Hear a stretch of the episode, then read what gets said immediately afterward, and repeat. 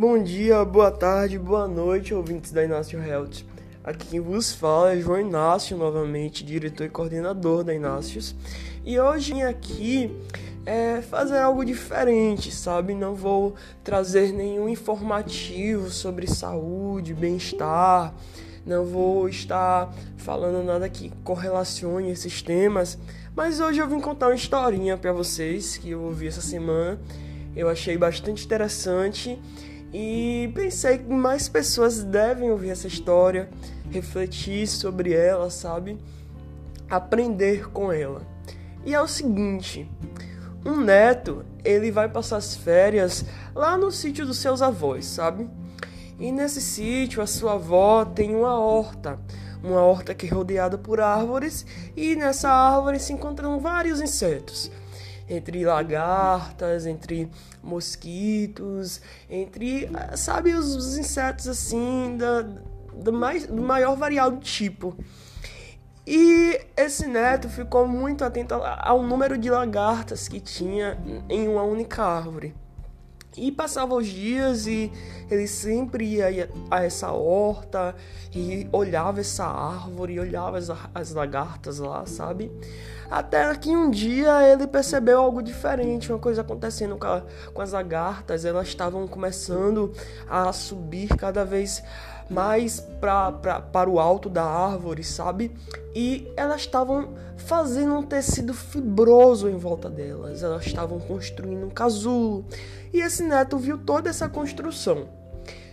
Qual era a visão da lagarta? Vamos falar um pouco agora da lagarta. A lagarta ela estava em um lugar escuro. Ela estava em um local apertado, um local onde ela não tinha muito espaço para se mexer, algo totalmente desconfortável, algo no limite do incômodo, sabe? Sem entender por que aquilo ali estava acontecendo com ela. E se passaram um dia, dois dias, três dias, e voltando agora para a visão do neto, ele viu aquela lagarta dentro daquele casulo, sabe? E é, no sétimo dia, ele viu como se ela tivesse tentando se movimentar dentro daquele espaço. E ele começou a imaginar a aflição dela dentro daquele casulo, sabe? É, é, ele começou a imaginar que ela deveria estar no escuro, que ela deveria estar sofrendo, que ela teria que sair dali. Então esse neto ele foi lá dentro da casa do sítio, ele pegou uma tesoura, uma escadinha, apoiou a escada no caule da árvore, subiu até onde estava esse casulo e começou a cortar o casulo.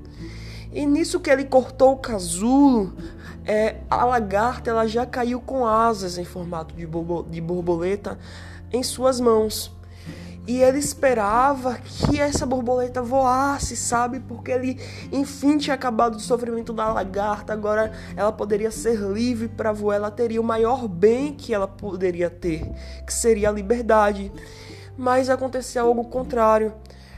A borboleta agora que é, então anteriormente era lagarta, ela não conseguiu voar. Por quê? Porque ela ganharia força nas asas para voar naquele debater dentro do casulo. Ela teria que ter forças para rasgar o casulo e essa mesma força seria a força necessária para ela voar e ter a liberdade. E ela não criou essa força porque ela foi tirada daquele incômodo antes do tempo. Então ela ficou na mão do menino e ela tentava até levantar as asas uma, duas, três vezes, mas ela ainda estava muito fraca.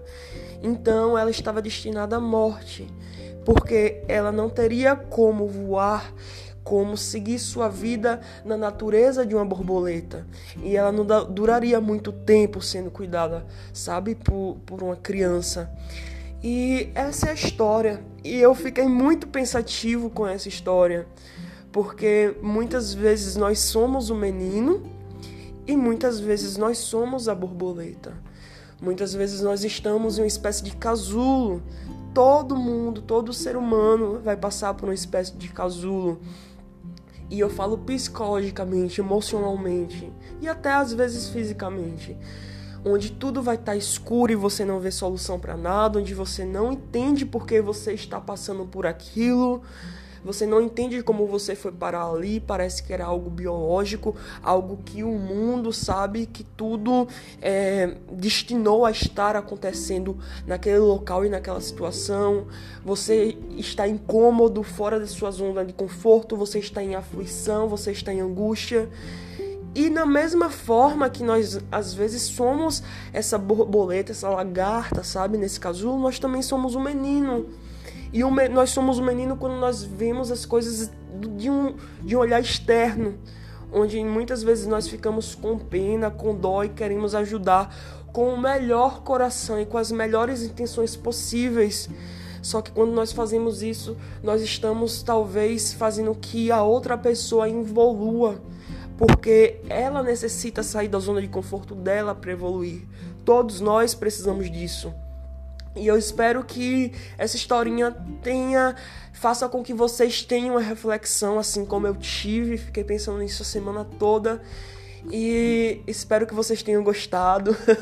é, eu não esperava contar uma historinha no meu podcast, mas o ensinamento dessas palavras, sabe, desse enredo é muito grande. Eu espero que vocês tenham gostado desse formato. E é isso aí. Provavelmente. É, é, talvez, não vou dizer provavelmente, mas irei contar mais historinhas e espero que vocês tenham gostado. Um abraço.